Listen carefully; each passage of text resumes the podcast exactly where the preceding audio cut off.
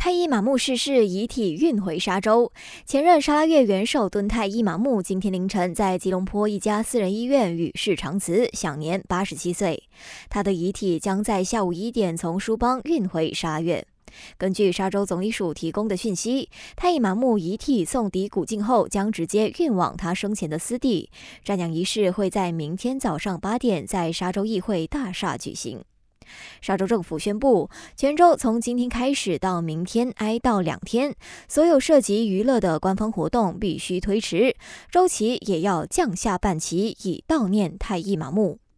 首相拿督斯里安华代表团结政府向太一马木家属致哀，表示敦太一马木对国家的功绩和奉献将会永远受到铭记。副首相拿督斯里法蒂拉也发文形容，泰马木的离世给沙洲乃至国家都带来了巨大的损失。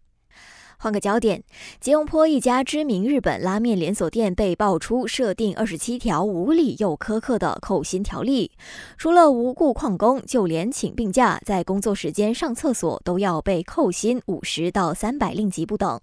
人资部长沈志强强调，如果有纪律问题，公司必须通过内部调查，而不是克扣工资。拉面店胡乱扣除员工薪水的做法，显然已经违反劳工法令，雇主可以面临。法律制裁，他呼吁受影响的员工挺身而出，向劳工局举报。感谢收听，我是余文。